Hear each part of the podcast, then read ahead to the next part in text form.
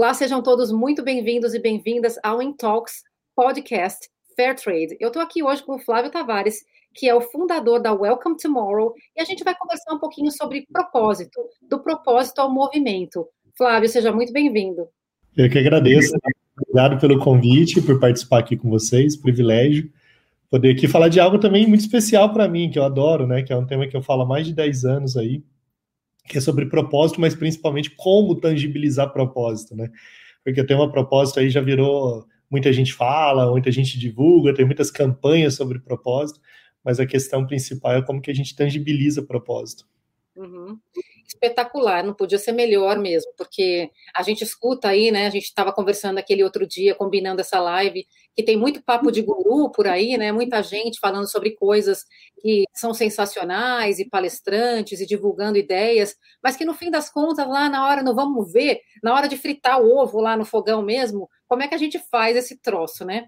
Flávio, antes de você começar aí a inundar a gente com essas coisas tão interessantes, queria que você desse uma breve apresentada, dissesse o que é Welcome Tomorrow, que a gente coloca aqui como você, como fundador dela. Me conta aí um pouco mais sobre você, conta para o nosso pessoal aqui.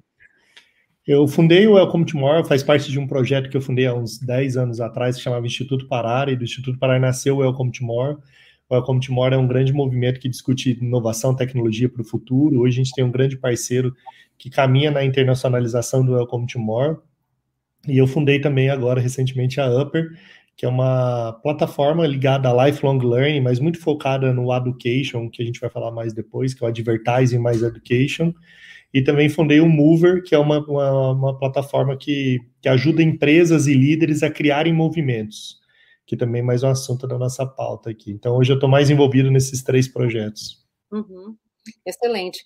E não é a nossa pauta, mas agora me deu aquela curiosidade, né? Você sabe que eu sou a curiosa de plantão. Por que Welcome Tomorrow? É Welcome Tomorrow porque a gente está sempre dando boas-vindas para o dia de amanhã. Você acha que isso tem, não tem fim? A gente sempre tem que estar tá pensando ali mais para frente? O Welcome Tomorrow ele veio, como a gente quis fazer essa provocação sobre o futuro, né? A gente quis falar de um futuro presente, futuro próximo, porque muito se fala sobre o Welcome the Future, é, fala sobre futuro, sobre o que vai acontecer daqui. A gente que está preocupado com o futuro do amanhã, assim, o futuro do amanhã ele é mais tangível, mais palpável. Quando você fala para o bem-vindo amanhã, é onde que você tem mais, aonde eu posso, de, se eu alterar o meu hoje, talvez eu mude o meu amanhã. Ele, ele é muito próximo. Hoje a gente tem futurólogos e futuristas ganhando horrores para falar sobre como vai ser o mundo daqui 20, 30 anos e o que é muito distante da gente. Né? Você não tem muita influência sobre essa grande mudança que vai acontecer daqui 30 anos. A influência maior que a gente tem é sobre esse amanhã. Então, quando você dá boas-vindas para amanhã, te traz uma reflexão de um futuro mais presente, de um futuro mais agora, né? Acho que é por isso que a gente trouxe o to More, e é sempre essa provocação que a gente faz, que o futuro é, é, é, o que a gente que vai acontecer nos próximos 30 minutos do nosso papo aqui, isso é futuro.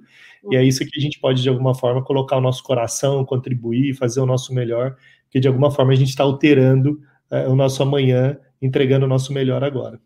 Não, absolutamente, até porque mesmo se a gente estivesse falando sobre futurismo, a gente teria que colocar em prática agora, né?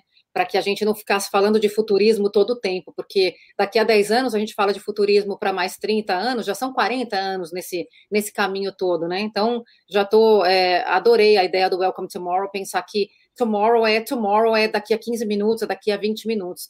Agora, trazendo um pouquinho para o que a gente falou que é do propósito ao movimento, eu queria é, te perguntar: é, propósito é mais do que uma obra de arte? O que, que é propósito? Se todo mundo tem propósito ou tem que ter propósito? Então, essa é uma indagação assim, que muita gente tem feito, né? Assim, tem muita gente buscando é, fazer imersões no final de semana para descobrir o propósito, é, feito essa reflexão, buscado coachings, né? nunca teve tanto coaching, tem mais coaching do que advogado no Brasil, por incrível que pareça, deve ter já mais. E olha que você sabe que o Brasil é maior, tem mais cursos de graduação em direito no Brasil do que todos os cursos de graduação no planeta Terra. Não é que tem mais curso de direito no Brasil do que os Estados Unidos, tem mais curso de graduação no direito do planeta Terra. Então, se tem mais coaching, você imagina o tamanho de quantidade de coaching. Então, a quantidade de coaching está muito nessa coisa de trazer as pessoas para essa discussão mais emocional do propósito.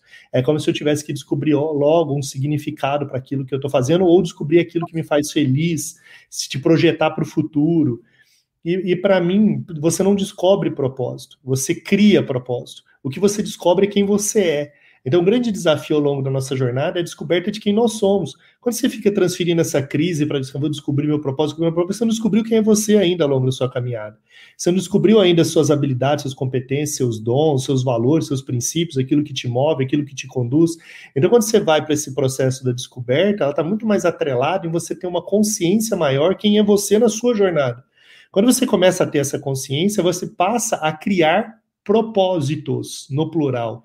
Você passa a criar coisas que deem sentido e que geram significado para você. Então, não necessariamente, eu lembro muito do filme Soul, né, que até ganhou o Oscar ontem da Disney, que, que tem lá aquele, aquele carinha, né, que ele, que ele tá lá louco para ele, a realização da vida dele era ser músico, era tocar numa banda, e aí ele perde absolutamente tudo que acontece na jornada dele ao longo da caminhada, porque ele está sempre projetando que a felicidade dele se estabeleceria o dia que ele chegasse naquele determinado lugar, porque para ele o propósito era aquilo. E tem uma historinha no filme ali que é muito legal, que tem um peixe é, que fala para outro peixe um peixe pequenininho fala: eu quero, eu quero saber onde é o oceano, me mostra onde é o oceano. Ele pergunta para um peixe mais velho: onde é o oceano? Eu quero o oceano, onde é o oceano? E, e o peixe mais velho fala: você está no oceano. Aí ele fala: não, isso aqui é água, eu quero o oceano. Então, às vezes, a gente já está imerso naquilo que é suficiente para gerar significado na sua trajetória, na sua jornada, e você está apontando lá na frente como se fosse algo mais transcendental do que a experiência que você está vivendo diária. Então, por isso que você não descobre de propósito. O propósito você já vive, você respira, porque o propósito em, em si é você. O problema é que você não se descobriu. Só para fechar esse raciocínio, tem uma coisa que eu falo de propósito há 10, 12 anos. O Simon Sinek foi um cara que me assistiu ele nos Estados Unidos há uns 10 anos atrás, quando ele, uns 8 anos atrás, quando ele falou sobre Golden Circle. A primeira vez, ninguém nem conhecia ele, era um evento pequeno ainda, tinha umas 100 pessoas no evento. E aí eu vi ele falando sobre o Golden Circle, né? Que ele fala sobre o que você faz, como você faz e o porquê você faz. E depois eu voltei para o Brasil e eu comecei a falar muito sobre esse tema, porque você faz, você tem que descobrir o que você que, que você tem que fazer o que você ama. Que era uma coisa que eu falava lá atrás, há oito, nove anos atrás. E depois, ao longo da jornada, eu fui entendendo que não, você não tem que fazer o que você ama. Porque quando você faz o que você ama, quem define você é o que você faz. Você precisa aprender a amar o que você faz, independente do que você faz. Porque quando você ama o que você faz, independente do que você faz, o que ressalta para o mundo é quem você é, não o que você faz. E a gente tem que parar de se apoiar naquilo que nós fazemos e se apoiar mais em quem nós somos. E aí, quando você decide, ah, mas alguém está assistindo a gente aqui, fala, ah, mas é fácil falar, eu sou sei lá, diarista, eu sou um gari, eu sou um porteiro, não importa a sua profissão, não importa. O mundo está carente de descobrir quem é você.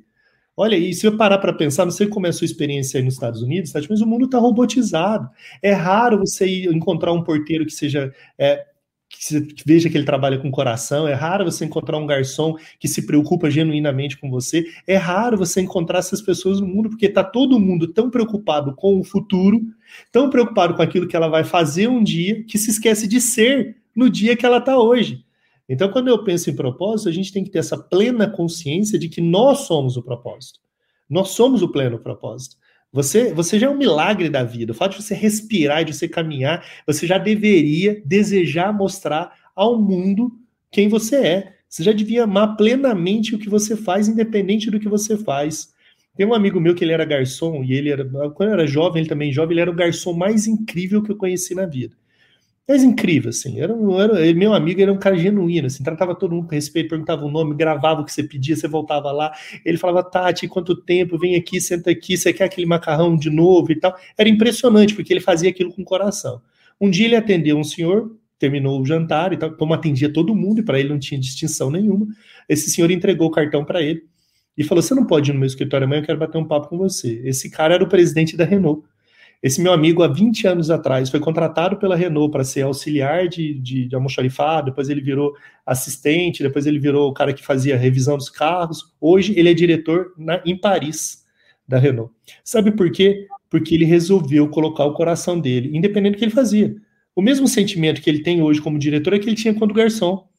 Mudou o que ele faz? Mudou. Mas quem ele é continua o mesmo. Continua colocando, colocando o seu coração plenamente em tudo aquilo que ele faz. Então, re respondendo de forma tão longa que eu quase ocupei o espaço inteiro fazendo essa resposta, o grande desafio que a gente tem é parar de buscar propósito, de tentar descobrir propósito. A gente precisa descobrir mais quem somos e colocar o coração naquilo que fazemos.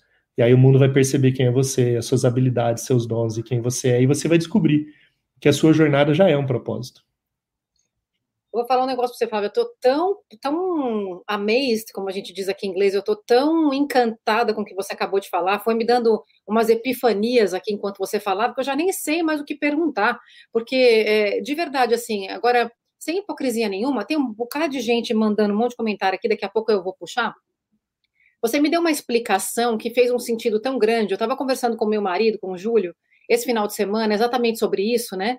E é tão é um, é um peso tão grande essa coisa de ter que descobrir o propósito, para que que você veio nesse planeta e tudo mais, que às vezes a gente fica se perguntando, caramba, então eu sou um, um nada aqui, porque eu não tenho propósito, eu não, eu não, não sinto que eu vim aqui para ajudar a, a resolver a fome do mundo, ou então para servir as pessoas caramba, não é isso, né? Então, se a gente, se a gente pensar em execução das coisas que a gente faz, baseado nos talentos que a gente tem, a gente está vivendo o propósito, exatamente o que você acabou de falar. Me fez pensar numa história que eu ouvi é, de, um, de um, com um cara que estava dando treinamento, acho que uns 20 anos atrás, é, quando eu estava em vendas ainda, ainda né? É, e, e aí eu estava participando de um treinamento, não me lembro nem o assunto exatamente, mas o cara era um consultor, e ele disse o seguinte: eu fui visitar, ele falou para a turma, né, que estava fazendo treinamento. Ele falou: eu fui visitar um hospital para dar uma consultoria, né? Então eu fui fazendo entrevistas com os funcionários e entrevistava pelo menos duas ou três pessoas de cada função. Aí eu resolvi entrevistar a pessoa que fazia a limpeza no banheiro do hospital. E aí entrevistei, vou dar aqui um nome hipotético, o Paulo. E o Paulo me disse, eu perguntei para o Paulo, Paulo, o que, que, você faz aqui no hospital? Aí o Paulo descreveu, ele falou, olha, eu chego aqui todos os dias, tal hora, eu vou naquele banheiro, eu recolho o lixo, eu passo o pano, né, dou uma passadinha, limpo o espelho e pronto, vamos dizer que ele deu esse detalhamento do trabalho dele. Aí ele foi perguntar para o João, João, o que, que você faz aqui no hospital? E o João disse o seguinte, eu faço o meu trabalho de maneira que todas as pessoas que venham aqui saiam daqui se sentindo melhor do que elas entraram é muito complicado você digerir esse tipo de evolução daquela pessoa que a gente fala, caramba, meu, a pessoa que limpa limpa o banheiro, ela tem propósito. Pois é, esse Paulo, que não é exatamente o nome dele, eu nem me lembro qual é, a função dele era fazer com que a pessoa que fosse ao banheiro naquele momento tão difícil, num hospital, seja a pessoa doente ou um parente por, passando por um momento difícil, entrasse no banheiro e encontrasse um banheiro limpo, cheiroso, que remetesse a coisas boas e não fizesse a pessoa sofrer mais. Isso é propósito. Né? Exatamente. E, e isso, é propósito, isso é propósito na sua plenitude, o que é mais bonito ainda, assim, porque você vai descobrindo que propósito é isso, né? O padeiro fazer o melhor pão, tá tudo bem.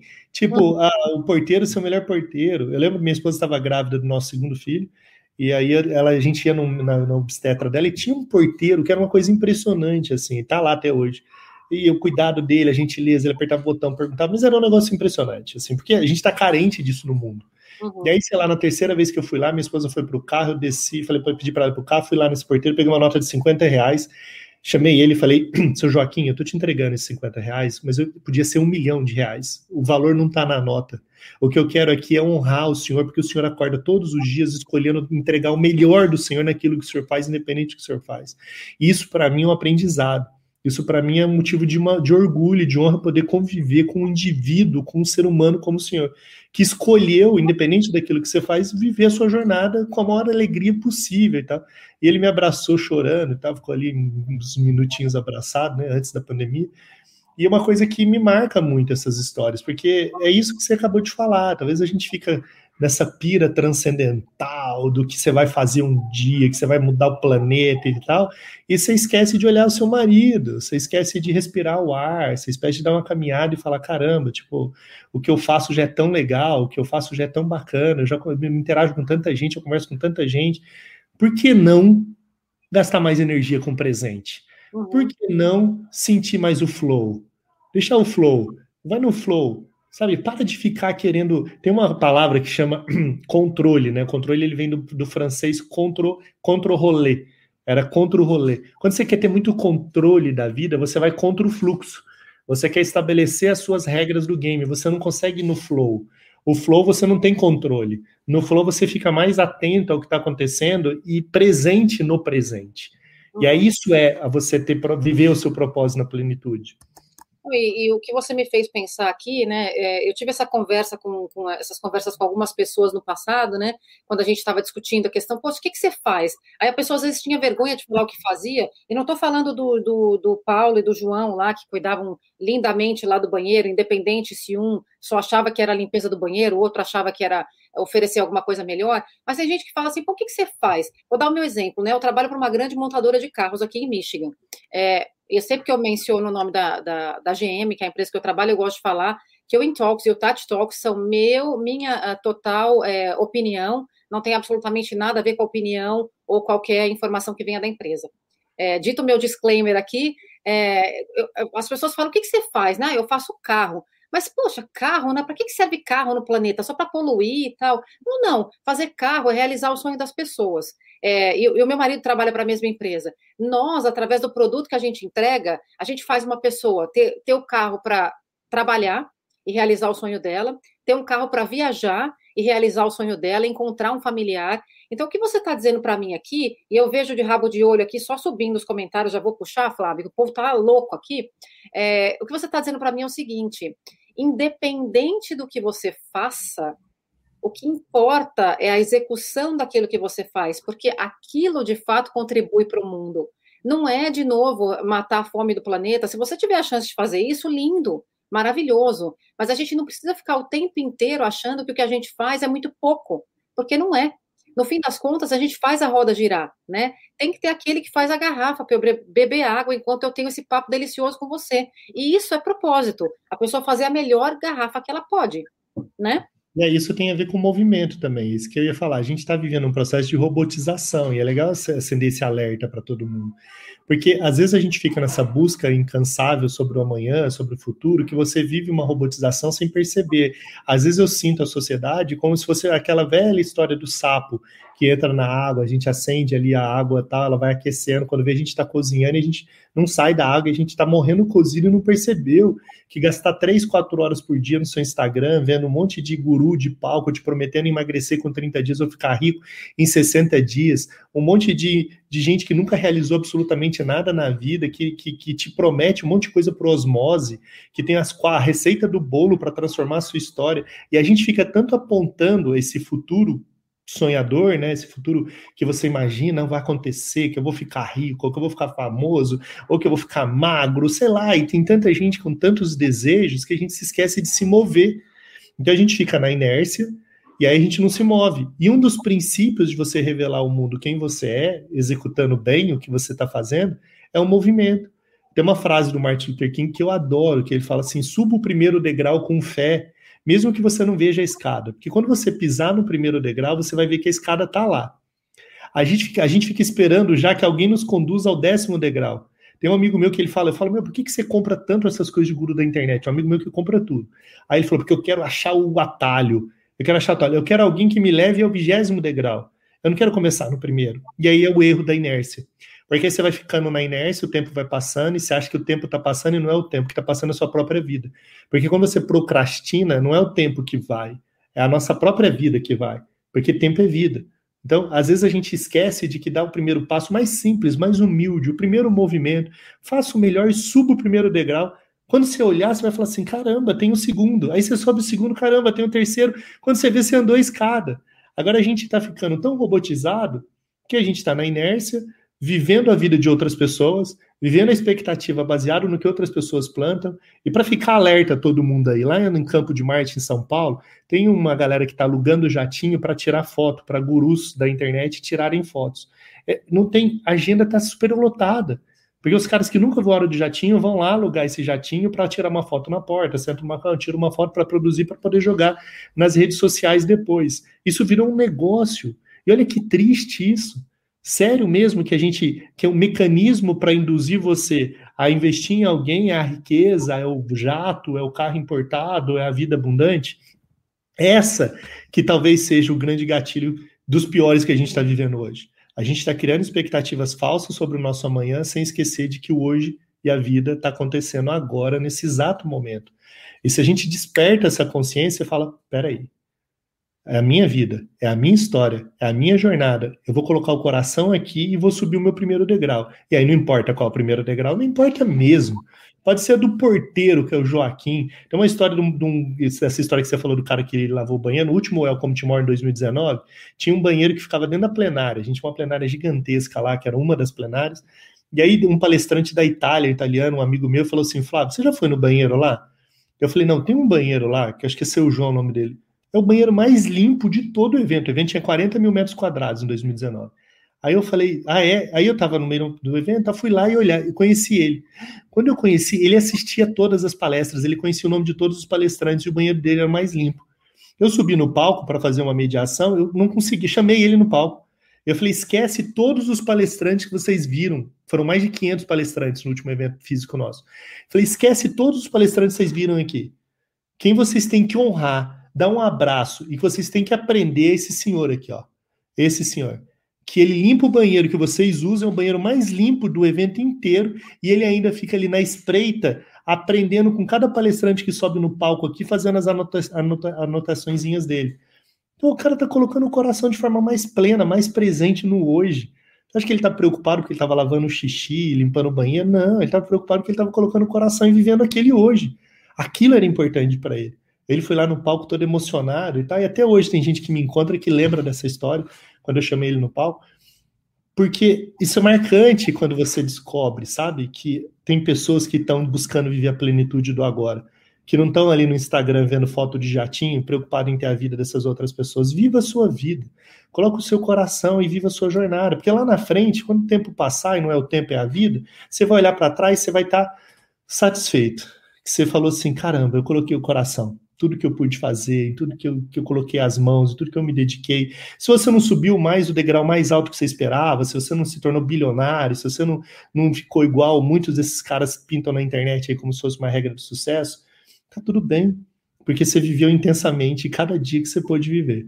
Então, acho que a gente precisa parar de antecipar o futuro é, da maneira que a gente quer e começar a viver mais esse presente, né?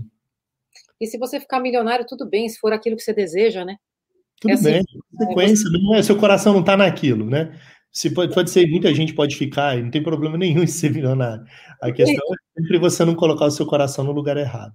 Sem dúvida. Você me fez lembrar um amigo muito querido que eu tenho, Fábio Alexandre, ele era executivo da Local Web, né? E, e aí ele falou assim para mim, antes né, dele ser executivo da Local Web, ele tinha uma startup lá em, em Santos, eu trabalhava para ele, e aí a gente começou a conversar um dia, eu disse para ele, pô, Fábio, eu tô com vontade de fazer tal coisa, mas eu também tenho vontade de fazer tal coisa, mas eu também tenho vontade de fazer tal coisa. Ele falou assim, Tati, na verdade o que você gosta mesmo é de trabalhar, minha filha. Então, vai lá e trabalha no que você está fazendo agora, com o que você puder fazer de melhor. Putz, é grito.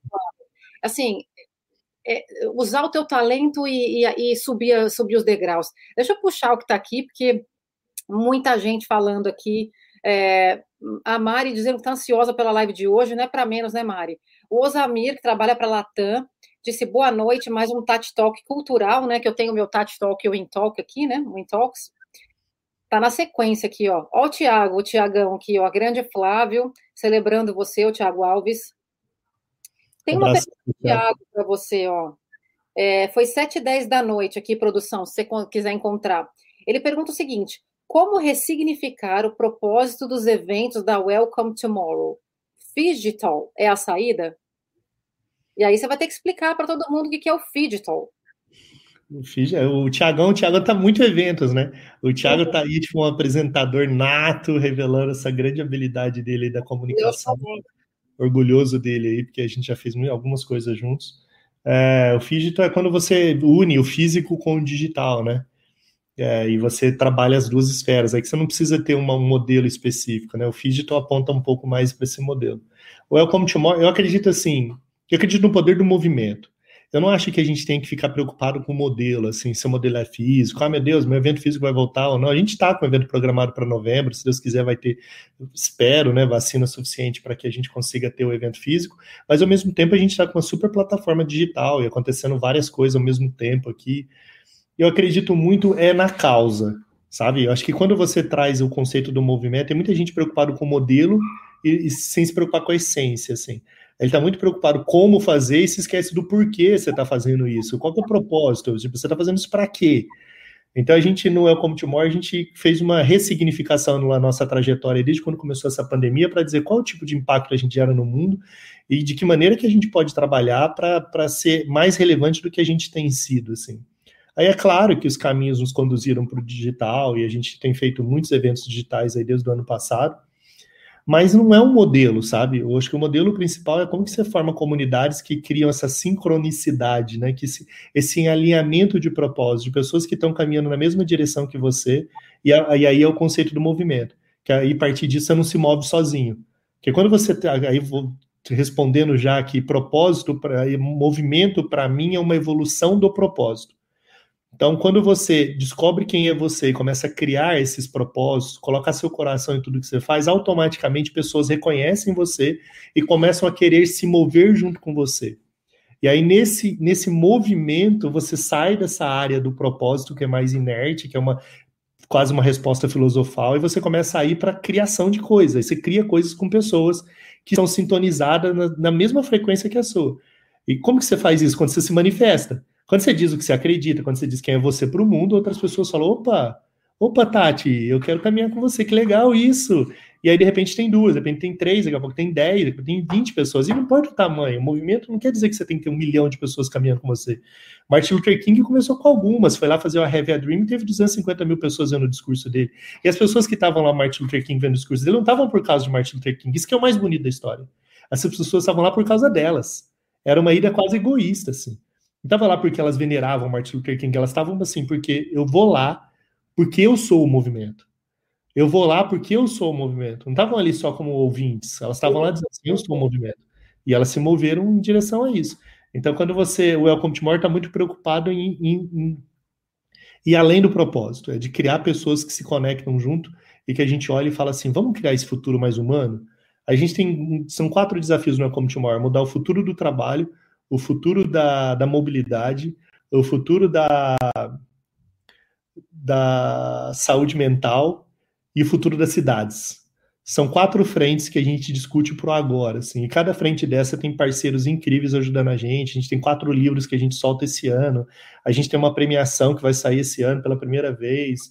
A gente tem super parceiros envolvidos no projeto, mas sempre com essa coisa assim, quem quer se mover junto com a gente? Então, eu não acho, acho que é digital no conceito, prático, porque você acaba tendo essas, essas ações digitais e físicas, mas eu acho que é uma boa oportunidade esse período todo que a gente está vivendo para refletir um pouco do, do, do, porquê você existe, assim. Para quem faz eventos, eu estou dizendo, né? É, eu sei que faz eventos, aí por que, que você faz eventos, né? Onde que você espera chegar, o que, que você quer construir, por que, que as pessoas se conectam com você e qual é o tipo de ambiente de, de né? De te mostrar, não, porque a gente quer gerar conhecimento. Tá bom, que seja esse o seu propósito, então, mas façam disso um movimento faça com que pessoas se conectem com você baseado naquilo que você acredita e naquilo que você está com vontade de mostrar para o mundo, né? Eu acho que e aí você sai da zona do propósito e começa a ir para essa área de, de, se mover junto com outras pessoas. Perfeito, Fábio. Obrigada, viu, o, o Thiago, para mandar pergunta aqui, ó. Na sequência tem meu marido, Júlio Silva, que está assistindo do LinkedIn e mandou um incrível aqui, ó. O André também está aqui. O Júlio trabalha para a GM em Michigan. Exatamente. Meu digníssimo marido divide meu escritório aqui comigo. Ele é o meu coworker, o melhor coworker de todos. Que quando eu falo, ele não fala, quando ele fala, eu não falo. E a gente consegue trabalhar assim.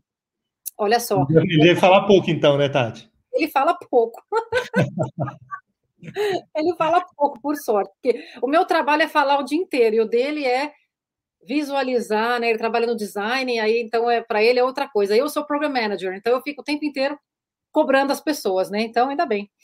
O Osamir, de novo aqui, meu compadre, está dizendo assim: ó, incrível, exatamente isso. Realmente não importa o que você faz, faça e entregue o seu melhor. E olha só, o Osamir é algo que faz isso, viu, Flávio?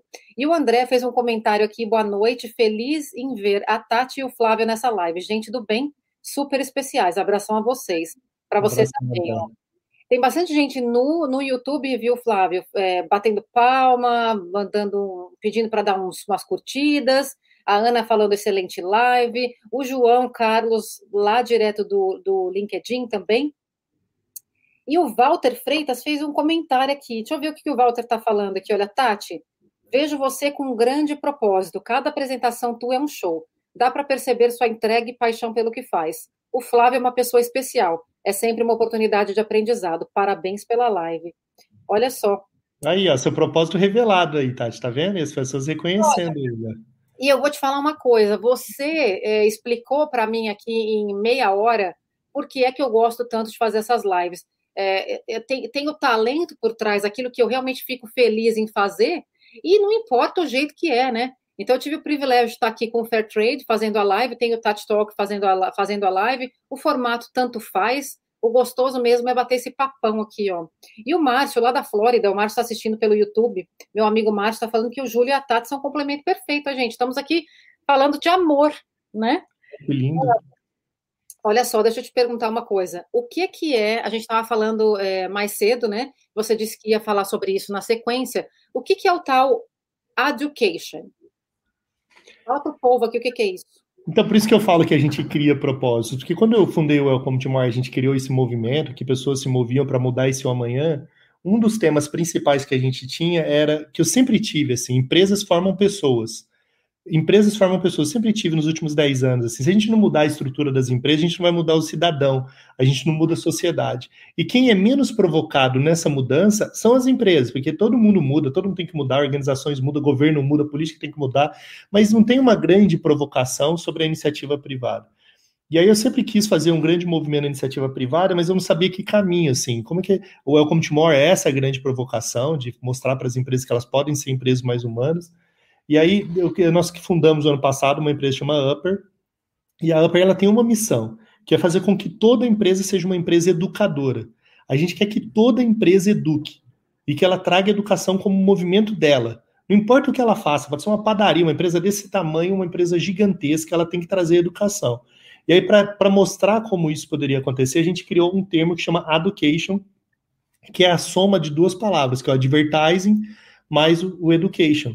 E aí a gente fundou, criou o Education. O que, que é isso? É mostrar para as empresas que mais do que falar na sua publicidade, elas precisam ensinar. Então imagina o seguinte, a gente tem muitos projetos aqui, mas imagina uma empresa que fala sobre sustentabilidade há muitos anos, que faz propagandas incríveis sobre a Amazônia, sobre biodegradáveis, mas nunca ensinou ninguém sobre isso. Então o que a Upper faz, a gente cria movimentos de educação para tangibilizar propósito. Em vez de ficar aquele propósito bonito no discurso para fazer aquelas propagandas maravilhosas de 30 segundos que você olha e você fica emocionado, fala, e daí? Você já ensinou alguém sobre isso? Se você acredita tanto nisso, tem milhares de empresas que falam sobre diversidade. Você vem a onda da, da, da igualdade do gênero, aí um monte de, mulher, de empresas fazem campanha a favor da igualdade. Ah, não, porque aqui na minha empresa a gente tá, mas você já ensinou alguém sobre isso? Você já pegou todos os seus clientes? Isso é tão importante para você? Falar assim, ó, esse é um tema tão importante que eu quero que eu criei um movimento de educação para ensinar os meus fornecedores, os meus clientes sobre igualdade. Tem empresas que falam sobre diversidade. Então, o que a gente faz na Upper, na Education, é, o conceito de Education, a gente ensina empresas a tangibilizarem um propósito por meio da educação. E aí a gente faz de um jeito moderno, é dando o conceito Lifelong Learning, a gente se tornou sócio de uma empresa americana que foi uma das empresas que ajudaram a criar o Disney Plus da Disney. Então a gente usa plataformas de OTT, white label. Então a gente cria o Netflix das empresas focados em educação, numa plataforma incrível. É, essa empresa americana agora a gente está com escritório em Orlando, em Nova York. A gente já está abrindo o mercado americano com esse projeto de education. Aí é criar esse grande movimento de fazer com que as empresas entrem na educação e elas comecem a formar cidadãos, seja para dentro ou seja para fora. É isso que você chama, então, de tangibilizar o propósito através da marca? Isso. A gente tem um projeto, por exemplo, uma grande marca de que envolvida com, com produtos do sono, né? Colchão, lençol e tal. A gente falou para ele, viu, você não, o seu negócio não é sobre vender colchão. O seu negócio é sobre melhorar o sono do brasileiro. E a gente criou um projeto que chama o Poder do Sono, e a gente tem documentário Short Class, uma plataforma incrível, e ele está fazendo da missão da empresa e da marca dele melhorar o sono do brasileiro. Só que ele vende lençol. E o que a gente entende é que o negócio dele vai prosperar mais, ele vai crescer mais, ele vai ganhar mais dinheiro. Só que, por outro lado, ele está resolvendo uma dor. Mais de 70% do brasileiro dorme muito mal. Tem problemas sérios de distúrbios do sono. Então, a gente, a gente, o que, que a gente faz? A gente ajuda a encontrar o propósito, dá marca aquilo que faz sentido para ela e que ela tem uma certa legitimidade para falar, envelopa essa narrativa, desenvolve a plataforma, faz a criação de todo esse conteúdo e lança esse projeto no mercado como uma maneira de educar as pessoas. E aí, dentro desse conceito lifelong learning, que eu não preciso ensinar matemática, geografia, ciências, eu preciso ensinar coisas que a gente aprende na vida, né? Então tem uma a Ambev, por exemplo, a Ambev é nitidamente uma das marcas mais reconhecidas como gestão, eficiência em gestão. Todo mundo fala do modelo Ambev, modelo Ambev. E esses tempos agora fiz uma provocação para um dos diretores lá, falei, viu, são mais de 400 mil bares e restaurantes no Brasil que quase faliram, que ainda estão em dificuldade na pandemia. Vocês não deveriam reproduzir o conceito do modelo Ambev de gestão e ensinar esses 400 mil bares sobre qual é o modelo de gestão mais eficiente para eles tocarem o negócio deles? Ao invés de você fazer campanhas maravilhosas para atrair esses clientes, cuidar desses clientes, ensinando. Eu entendo que tangibilizar propósito, isso eu estou falando para as empresas, mas eu acho que na vida, assim, a tangibilização do propósito é o que você está fazendo, Tati é quando a gente sai de para de olhar para dentro, porque você já sabe quem é você e você está muito tranquila com a sua quem é você para o mundo, e você começa a ir para fora. E como é que você faz ir para fora? Você começa a tentar ensinar outras pessoas sobre coisas que quem é você, sobre a sua história, ou como você criando esse canal, batendo papo, conversando. Ensinar, eu tenho uma frase que eu falo assim, ó, felicidade é um subproduto de utilidade. Se a gente entendesse isso, isso mudaria a nossa existência. Em vez de ficar buscando ser feliz, busque ser útil. Porque quanto mais útil você for, mais feliz você se tornará. A gente tem um problema gravíssimo de ansiedade e depressão no mundo porque as pessoas estão buscando desesperadamente a felicidade, mas a felicidade não é um produto em si, ela é um subproduto.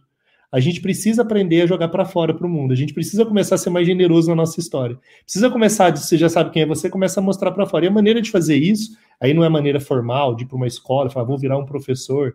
É ótimo, os professores, amo todos os professores, é lindo a história de quem ensina, mas a gente pode ensinar enquanto a gente caminha. Você ensina alguém conversando no Uber, você ensina alguém num bate-papo num, num, num, restaurante, num bar. A gente está sempre ensinando, porque você compartilha a sua história. Você sabe que tem um estudo que 10% do seu aprendizado é relacionado à sua educação formal 20% do aprendizado que você tem é dos contatos com outras pessoas, que enquanto você convive você está aprendendo, e 70% é baseado nas suas próprias experiências. De acordo com suas próprias experiências, vai gerando aprendizado em você. Então você não precisa ficar, ah, não, então eu preciso fazer um doutorado para poder ensinar. Não. É, compartilhe as suas experiências. Porque aquilo que você aprendeu com as suas experiências, você pode muito estar tá ensinando outras pessoas. Olha, esse papo aqui é isso. Eu estou contando aqui muitas experiências que eu vivi ao longo dos anos, e pode ter pessoas que vão estar tá ouvindo agora e falam assim: hum, isso faz sentido para mim. E gerou um aprendizado. Como eu estou aprendendo te ouvindo, como eu estou aprendendo com cada pessoa que manda aqui um comentário, que pergunta e faz, a gente se conecta mais com essa ideia de que a educação, na verdade, ele, ele não é sobre o que eu quero ensinar, e sim sobre o que as pessoas aprendem. E aí você começa a se colocar mais à disposição do mundo, contando suas experiências, falando um pouco mais sobre vocês, e tem certeza que outras pessoas vão estar aprendendo com isso. Então, isso que é o education, ensinar marcas a tangibilizarem um propósito de forma genuína, através de educação, através do aprendizado. Mostrar mais para o mundo, ensinar mais o mundo sobre as coisas que ela de fato acredita. Nossa, Flávio, eu, eu tenho tanta coisa para compartilhar com você aqui agora que eu acho que eu não, não sei nem se eu vou fazer sentido mais.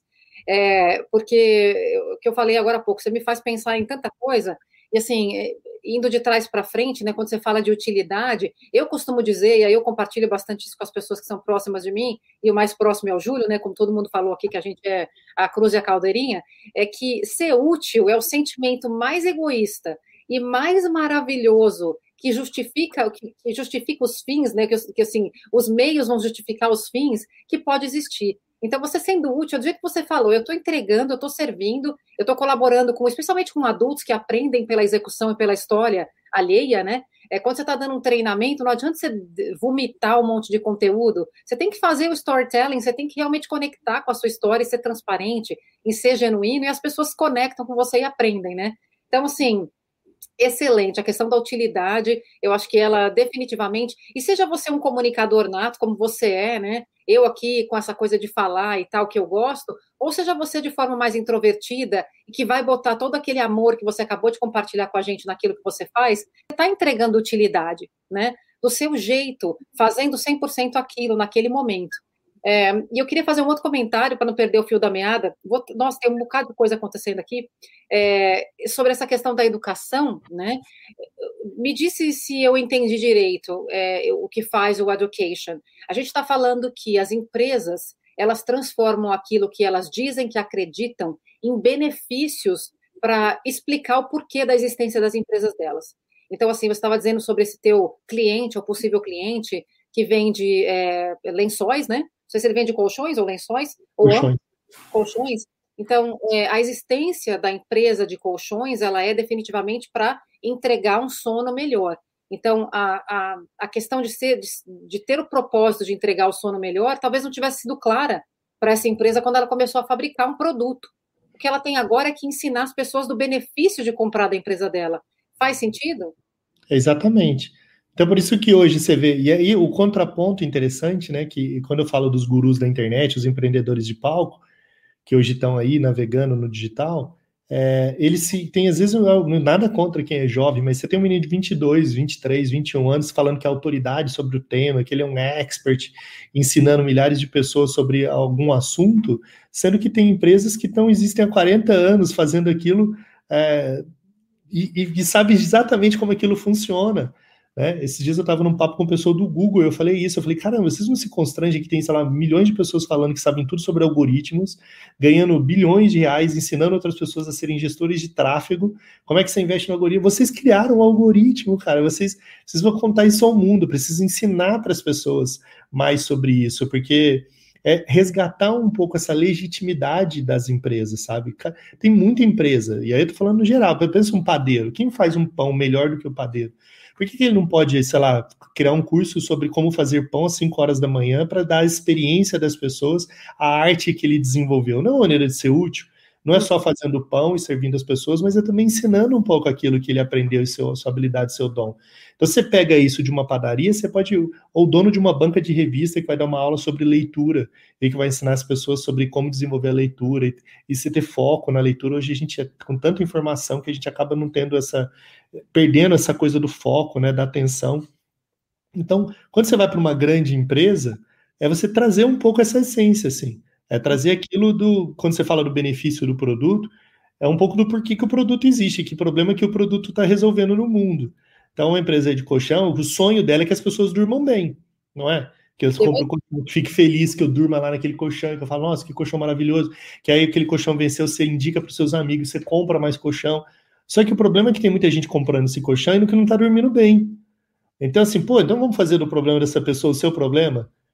E vamos aproveitar que você desenvolve estudos incríveis sobre o colchão, sobre como que o colchão é mais né, engenheiros, cientistas, o, tecido que vai no colchão, a mola do colchão, enfim, tem todo um desenho ergonômico né, do colchão. Vamos ensinar para as pessoas essa habilidade que você desenvolveu ao longo da sua história sobre o sono, para que as pessoas durmam melhor no seu colchão, né? Então, acho que essa coisa de resgatar um pouco essa, essa, essa essência de cada negócio, né? Uhum. Eu quero te fazer uma pergunta que não, não tem nada a ver o alhos com bugalhos aqui, mas eu fiquei curiosa. É, vou soltar a pergunta e vou puxar uns comentários aqui só para deixar sua cabeça mais louca. Aí você pensa na, na resposta enquanto isso. Você acha é, que, ou como é que você vê essa coisa quando você vai para uma empresa falar sobre como transformar propósito em movimento e tudo isso que você está ensinando para a gente aqui hoje? Você acredita que isso retém o, o talentos, que isso diminui o turnover nas empresas, porque as empresas, as pessoas passam a identificar a razão delas trabalharem lá. Porque, por exemplo, você fala para um cara, o, cara vai lá e vai na, na, reunião de família, né? Vai lá na casa da tia dele, depois da pandemia, é, comemorar o aniversário, daí ele encontra lá uma pessoa que pergunta, pô, o que, que você faz? É, Flávio, o que, que você faz da vida? Aí o cara fala, ah, eu trabalho lá fazendo garrafa, né? O cara fala daquele jeito, tipo, não serve para nada fazer garrafa. Mas caramba, se você pensar no que significa, o que, o que, qual o benefício de comprar uma garrafa, uma garrafa que não transborda, uma garrafa que sei lá o quê, isso no fim das contas faz com que a pessoa identifique o propósito dela trabalhar.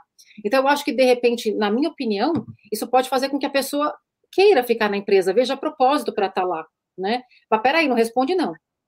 Deixa eu trazer umas coisas aqui, porque tem um bocado de coisa. Fabiana Souza batendo um monte de papão aqui o Bru, batendo, batendo palma. Ah, o Bruno Henrique disse: excelente live, estou amando o tema e ansioso para a próxima live. Oh, que legal, Bruno! Eh, a próxima live é Portugal e Angola. Você fica aí que depois eu conto o que, que é. O Fernando Sora, meu amigo querido Fernando de Sora, está dizendo aqui, ó, 7h39, produção. Abração para as ferras, para as feras, Bacana sabermos que o Procurement Club e o Intalks estão virando um movimento alinhado com os prefeitos, preceitos do Fair Trade. Parabéns, parabéns pela live. Nascendo agora o Next Level Academy para democratizar a educação do supply chain, tecnologia e inglês. Adorei a Upper, super top. Muito e aqui, bom, de baixo para cima, produção, a Cris, minha amiga Cris, felicidade é subproduto da utilidade. Melhor definição de felicidade que já ouvi. É exatamente isso. E a Mariana Franco, a Cris está assistindo do YouTube, a Mariana lá do LinkedIn, ela disse o seguinte: essa live faz super sentido para mim. Muito e o Márcio, com significância, aqui é 742 lá no YouTube, com um monte de exclamações. Ele realmente é, conhece o Márcio e ele realmente leva a vida dele com significado. Agora me dá a resposta aí dessa pergunta que eu nem sei se foi. É, eu vou te dar a resposta de dois lados, né? Hoje muitas empresas estão criando as universidades corporativas, que são a área de treinamentos. E recentemente eu estava num papo com uma diretora global de uma grande empresa, grande mesmo, assim, ela tem, tem 250 mil funcionários no mundo. E aí eu fiz uma pergunta para ela. Eu falei assim, a área de treinamento deles, né? Eu falei, vocês hoje treinam seus colaboradores para serem mais produtivos ou para serem seres humanos melhores? E ela parou um minuto, pensou, ela falou: a gente treina para eles serem mais produtivos. E você vai olhar para a grade de todo o treinamento, é porque eles querem dar skills, habilidades, vamos lá, você precisa ser o líder do amanhã, isso aqui é, ah, é todo esse monte de treinamento que as empresas têm que dar. Então, o que, que acontece nesse movimento? Quando você se esquece de que essas pessoas que estão se relacionando com você são seres humanos e não máquinas, e que eles são mães que tiveram filhos e que têm culpa porque volta para o trabalho, que você devia dar um curso sobre a maternidade sem culpa, para pais que querem ser melhores pais, que você pode desenvolver outros tipos de habilidades de treinamento para trazer valor para a educação, você conecta essas pessoas com aquilo que é mais importante para elas e, como consequência, com o seu negócio, e como consequência, elas vão ser muito mais produtivas. Então, quando a gente traz a educação desse conceito do education, tem muito também de olhar para dentro e legitimar mais o seu propósito dentro. Tem muita marca que faz campanhas maravilhosas fora, mas muita, né? E a gente sabe disso. E que o colaborador que trabalha olha e fala: eu vou contar uma historinha rápida. Eu fui fazer uma palestra para a Gerdau, vou falar o nome, era uma convenção da Gerdau de final de ano, eles estavam encerrando o evento deles, e o tema era propósito, e me chamaram para fazer a palestra de encerramento. Aí terminou, a, antes de subir a minha palestra, eles, eles foram, fizeram o lançamento do vídeo de propósito da Gerdau. Isso uns três, quatro anos atrás. O vídeo era absurdamente lindo, assim, sério. Parecia que foi Hollywood que fez. Eu tava lá sentado esperando ser chamado para assistir, fiquei emocionado de ver o vídeo. Falei, caramba, que dá vontade de trabalhar nessa empresa. Aí eu fui chamado para o palco e todo mundo aplaudiu e tal. Eu falei, gente, antes de começar, deixa eu fazer uma pergunta. Eu quero que levante a mão, vocês sejam mais honestos como vocês nunca foram na vida. Só levante a mão quem acredita de verdade que a empresa que você trabalha é a empresa que passou nesse vídeo agora. Só levanta a mão quem acredita de verdade que a empresa que passou nesse vídeo é a empresa que você trabalha. Só quatro pessoas levantaram a mão que eles estavam na frente. Era o diretor de marketing, o vice-presidente e mais duas pessoas. E aí eles ficaram constrangidos porque eles olharam e viram que ninguém levantou a mão, eles abaixaram devagarzinho. Aí eu falei, pois bem, só quatro pessoas levantaram a mão. Eu quero que essas quatro fiquem de pé agora. Aí acho que eles pensaram, falaram, meu, agora ferrou, né? Esse cara, tipo assim, humilhou a gente, acabou com tudo. Aí eu falei, tá vendo esses quatro aqui? Esses quatro foram que sonharam aquele vídeo lá. Eles não são só colaboradores dessa empresa, eles são profetas. Eles estão acreditando que aquele futuro que existe ali, que, que, que, que, que o futuro que eles sonham, é aquele futuro que está ali. Eles acreditam de verdade que a empresa que eles trabalham vai se tornar aquela empresa.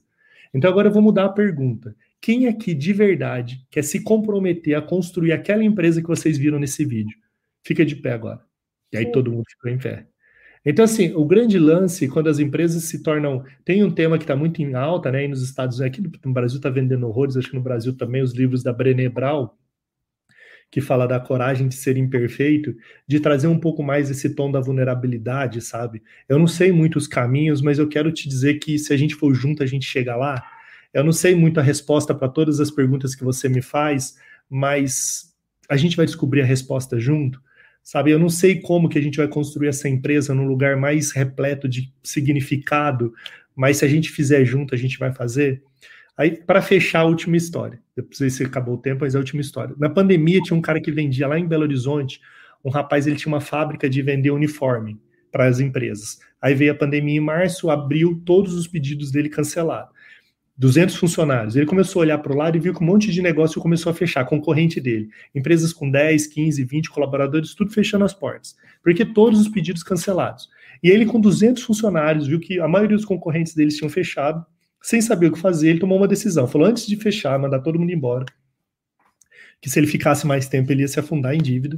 Ele reuniu os 200 funcionários e fez um dia de brainstorm e abriu o coração, foi vulnerável. Ele falou: gente, deixa eu explicar, eu não sei o que fazer, eu não tenho pedido nenhum. Cancelaram os pedidos todos que a gente tinha até o final do ano, mas eu quero discutir com vocês o caminho. O que, que a gente faz? E abriu um brainstorm de um dia, sendo vulnerável, abriu o coração. Falou: porque se a gente não achar uma resposta, eu vou ter que desligar todo mundo. E aí um estagiário levantou a mão e falou assim: viu, essa pandemia aí, será que as pessoas não vão precisar de máscara? E se a gente adequasse a nossa fábrica para fabricar máscara? Aí outra pessoa falou assim: Poxa, EPI de hospital também, avental e tal, de repente a gente pode fazer. Aí ele falou: Pode ser uma boa ideia. Correram atrás, fizeram o molde, o resultado foi que seis meses depois eles venderam mais do que eles tinham vendido nos últimos três anos de vida. Faturaram horrores, assim. E aí começou a não dar mais conta da demanda, porque toda a estrutura comercial dele vendendo no Brasil inteiro e tal. E aí ele podia fazer o quê? Contratar todos os colaboradores que tinham se desligados dos concorrentes. Mas não. Ele chamou todos os donos, os concorrentes que fecharam as portas, entregou os pedidos na mão deles e falou assim: não faz sentido nenhum eu voltar se vocês não estiverem junto comigo. Tá aqui os pedidos, tá aqui os moldes. Vocês podem pegar um colaborador do meu time para cada empresa de vocês, para eles ensinar vocês como a gente está fazendo, porque eu quero vocês de volta quando tudo isso acabar. Porque quando isso tudo acabar, eu quero vocês junto comigo. Isso é propósito. Propósito é quando você manifesta na sua jornada esse tipo de, de sabe? E aí, não, como os colaboradores vão se engajar com você? Me explica. Não tem como. Ensinou duas coisas para a gente aqui. Primeiro, que propósito não é daqui a 20 anos, que você começou o nosso bate-papo. Olha, Paulo, Paulo Henrique Ferro, tá no, no, no, no LinkedIn, um super mentor. Paulo, se você entrou agora, ó, Tati, no finzinho eu tô aqui, você tem que rebobinar a fita, meu amigo, porque no início o Flávio tá dando uma lição aqui para gente sobre essa questão de postergar o propósito para algum dia que a gente vai chegar lá. Então, essa história que você contou aí, primeiro, é, é o, o exemplo, assim, perfeito de que não adianta esperar 20 anos para realizar alguma coisa. O cara transformou o propósito em movimento imediato no dia seguinte. Segundo, que todo mundo é gente. E eu sempre falo isso, é, que no fim das contas, todo mundo faz cocô.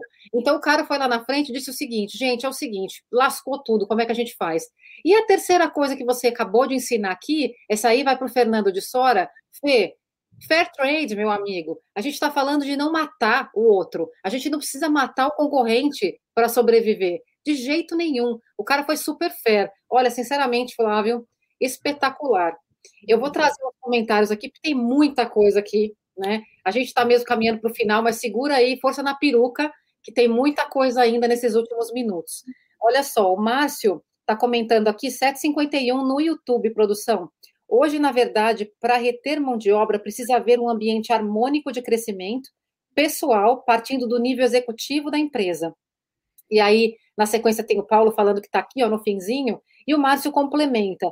A atitude de mudança no ambiente corporativo vem de cima, pois tenho visto isso em belas empresas, visto belas empresas sucumbirem por falta disso. Espetacular. E ainda conclui fantástico encontro nisso. E Osamir, pô, que emocionante. Acho que teremos que ter outra live. Osa, é o seguinte, o Flávio é um cara ocupadérrimo. Você vai ter que comprar o ingresso para ver algum evento dele da Welcome Tomorrow em pessoa aí no Brasil. Não vai ter saída. Flávio, é o seguinte, a gente infelizmente está caminhando para o final, mas todo mundo que está aí com a gente aqui no YouTube e no, no LinkedIn, segura a onda que eu quero contar para vocês o que vem essa semana. Antes disso, eu queria suas considerações finais, Flávio. Sou sua fã. Agradeço demais, Tati. Obrigado pelo bate-papo, foi ótimo. A, Tati, quando a gente começou a primeira conversa, ela falou: ah, mas as pessoas, eu sempre tenho isso, né? As pessoas ficam preocupadas com as perguntas e tal, e eu também faço muito evento. Eu falei, ah, vamos no flow, né? E eu acho que no flow é a melhor maneira que a gente deixa deixa conduzir a atmosfera do conversa, do papo.